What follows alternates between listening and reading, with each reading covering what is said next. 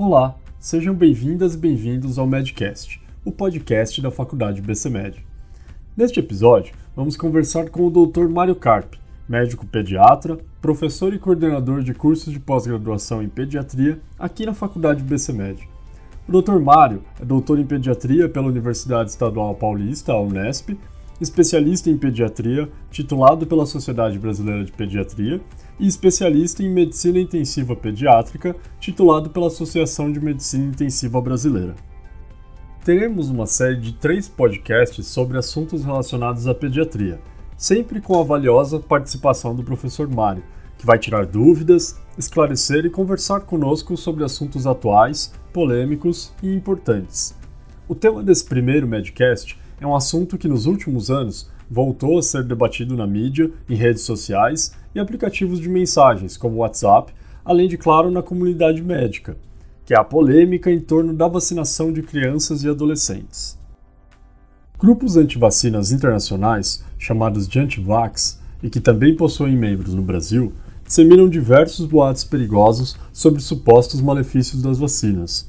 Esses grupos são impulsionados pelo alcance e pela facilidade de compartilhamento de informações duvidosas em ambientes como redes sociais e, na maioria das vezes, apresentam conteúdo sem embasamento científico.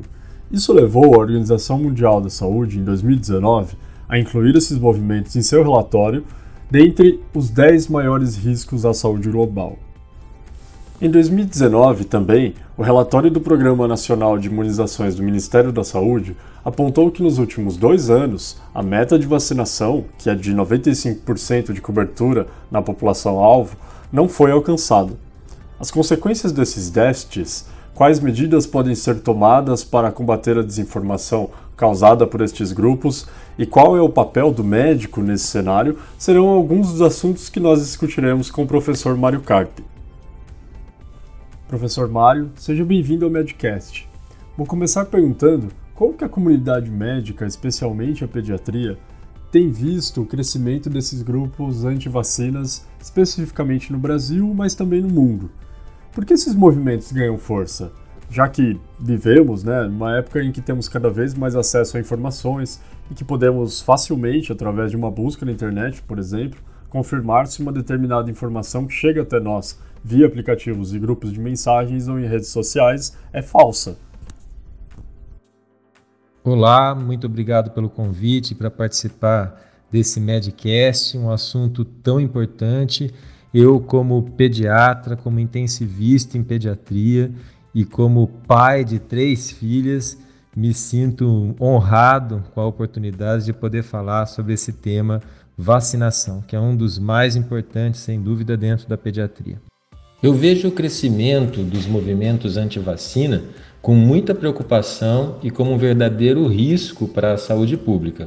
A volta do sarampo ao Brasil é um exemplo claro e verdadeiro desse risco. Esses movimentos ganham força porque as redes sociais permitem a todos manifestar a sua opinião sobre qualquer assunto, mesmo que esse assunto seja completamente desconhecido por quem o comenta. Nós temos acesso a grande quantidade de informação, mas quantidade não significa necessariamente qualidade. É importante checar a veracidade dessas informações. Essas informações contrárias à vacinação não têm nenhum embasamento científico, representam um sério risco à saúde das crianças, adolescentes e da população em geral, e nós temos que nos basear em fatos para discutir um assunto tão sério como a saúde. E o fato concreto é que as vacinas diminuíram muito a mortalidade e a morbidade da população mundial. Só para se ter uma ideia, acima das vacinas, em termos de diminuição de mortalidade de população, só está água potável, só para se ter uma ideia. O outro fato é que uma vacina para entrar no calendário oficial do Programa Nacional de Imunizações do Ministério da Saúde do Brasil, ela precisa ser eficaz e segura. O que significa dizer que essas vacinas são amplamente testadas antes de serem oferecidas à população. Testadas do ponto de vista de eficácia, ou seja, elas efetivamente protegem contra a doença, e segurança, elas não têm efeitos adversos é, maiores do que os seus benefícios. Negar esses fatos não passa de ignorância. Professor, como reconhecer sinais de que uma informação que chega até nós, relatando, por exemplo, que determinada vacina causou uma doença como o autismo, é uma informação falsa? Existem alguns pontos que podem servir como indícios disso? Quando se tem dúvida quanto a uma informação sobre vacinas, eu sugiro que vá se procurar fontes confiáveis. Qual a fonte confiável? É, o site do Ministério da Saúde. É, entre no, no site do Ministério da Saúde e busque as informações sobre imunizações. Há um manual de imunizações lá, de vacinação do Programa Nacional de Imunizações, com informações sobre cada uma das vacinas, os seus efeitos adversos, enfim, todas as vacinas que constam do nosso calendário oficial, elas estão lá é, e são as informações verdadeiras estão lá. Então, o importante é isso, é buscar fontes confiáveis. Qual que é o problema da internet? O problema da internet é que as pessoas, é, talvez por preguiça ou por desconhecimento mesmo, elas preferem ouvir uma celebridade falando sobre saúde é, do que ouvir um cientista. Então, esse é um problema sério e que precisa ser mudado é, do ponto de vista de educação, é um problema cultural. Tem que se tomar muito cuidado. Então, para checar essas informações, busque fontes confiáveis. Quais são as fontes confiáveis? As fontes é, é, oficiais. Procure informações do Ministério da Saúde, especificamente sobre o nosso Programa Nacional de Imunizações. É, procure informações do CDC, enfim, é, órgãos de saúde é, nacionais ou internacionais que possam fornecer informação confiável. Professor Mário, quais os principais riscos que a baixa cobertura de imunização de crianças representa não apenas para elas mesmas, mas para a saúde pública em geral no país? Os riscos da baixa cobertura vacinal em criança são a volta de doenças que podem matar ou deixar sequelas graves algumas das quais estavam erradicadas ou absolutamente controladas no Brasil, como é o caso do sarampo, uma doença que estava erradicada do Brasil e que voltou, como é o caso da poliomielite, é, que é uma doença que ainda está erradicada do Brasil, mas que se a cobertura vacinal abaixar, ela vai voltar. O vírus da poliomielite continua existindo no mundo. Então, o aumento do número de casos de meningite, de pneumonia, de gripe, formas graves de tuberculose, entre outras doenças infecciosas. Vale destacar que o Programa Nacional de Imunizações do Ministério da Saúde conta com 15 diferentes vacinas que protegem, de uma forma geral, contra 17 doenças. Professor, atualmente há uma grande preocupação com doenças como a gripe e o sarampo. É seguro administrar essas vacinas para crianças? Há alguma criança que não poderia receber essas vacinas, por exemplo? Sim, as vacinas contra a gripe e contra o sarampo, esta última administrada na forma de vacina tríplice viral contra sarampo, cachumba, rubéola, aos 12 meses de idade na criança e na forma de tetraviral contra sarampo, cachumba, rubéola e varicela aos 15 meses de idade, são vacinas seguras e eficazes, assim como todas as vacinas do Programa Nacional de Imunizações do Ministério da Saúde. Como eu havia dito, essas vacinas, antes de serem incluídas no calendário, foram amplamente testadas em seres humanos, de modo que a segurança dessas vacinas é incontestável. É lógico que uma vacina pode causar efeitos adversos, como, por exemplo, dor no local da aplicação, febre, é, algumas delas podem dar um, um exantema, que são pequenas manchas vermelhas no corpo, mas os benefícios que as vacinas trazem são muito maiores que o risco ou a gravidade de um efeito adverso vacinal. Ou seja, o risco de se ter a doença é muito maior do que o risco de um efeito adverso vacinal para a população de uma forma geral. É interessante o argumento de algumas pessoas que não vacinam seus filhos e dizem que eles, apesar de não vacinados, não pegaram aquela determinada doença. O que essas pessoas não sabem é que existe um efeito chamado efeito rebanho, que consiste no seguinte: se mais de 95% da população for vacinada contra um determinado agente infeccioso, a circulação daquele agente pode ser tão pequena que mesmo as crianças não vacinadas acabam sendo protegidas de alguma forma. Mas quando a porcentagem de pessoas imunizadas diminui, ou seja, aumenta a quantidade de pessoas suscetíveis àquela doença, esse agente infeccioso volta a circular na população e ocorrem surtos, epidemias e, consequentemente, muitas mortes. Evidentemente que cada vacina tem suas contraindicações específicas.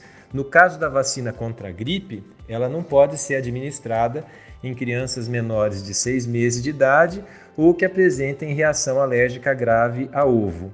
Já a vacina contra o sarampo não pode ser administrada em menores de 6 meses de idade ou que apresentem alguma imunodeficiência grave. O pediatra deve saber orientar seu paciente quanto às situações excepcionais que contraindicam uma determinada vacina. Professor Mário, eu me lembro quando eu era criança nos anos 80 que se falava muito, e eu cheguei até a ver alguns casos, de poliomielite causados pela não imunização, né, especialmente em uma geração anterior à minha. Hoje, muitas dessas doenças estão erradicadas. Entretanto, justamente por isso, muitas vezes se acha que não há necessidade de vacinação porque essas doenças não existem mais. Não seria o processo contrário? Ou seja, essas doenças não afetam mais com tanta frequência justamente devido à vacinação em massa? Perfeito, é exatamente isso. Hoje em dia, não se tem poliomielite no Brasil graças à vacinação. Se deixarmos de vacinar as crianças, a polio vai voltar a acontecer, pois o vírus da polio não foi erradicado do mundo. Ele existe. Se houver indivíduos suscetíveis, a doença volta a ocorrer. O que aconteceu com o sarampo foi isso. Estava erradicado do Brasil, mas o Brasil perdeu o certificado internacional de erradicação do sarampo devido ao surto que está ocorrendo. Ano passado, só no estado de São Paulo, foram mais de 10.600 casos confirmados até outubro. Ou seja, a cobertura vacinal não atingiu o seu objetivo, as pessoas não foram se vacinar, aumentou a quantidade de suscetíveis, o vírus existe, a doença ocorreu e ocorreram óbitos. Para se ter uma ideia da importância das vacinas, essa é provavelmente a única forma de imunização responsável, capaz de erradicar uma doença do mundo. Foi o que aconteceu com a varíola. Ninguém mais toma vacina contra a varíola. Por quê? Porque ela foi erradicada do mundo. Ou seja, é possível acabar com uma determinada doença, lógico que não com todas, mas com algumas delas, é, por meio da utilização de vacinas. E como a comunidade científica em geral, em específico os médicos, podem atuar no sentido de desmistificar boatos, esclarecer os pais e atuar de forma ativa falando a língua da população comum, não especializada no jargão científico e que na maioria das vezes nem sabe como buscar informações em portais e bases de dados científicas confiáveis.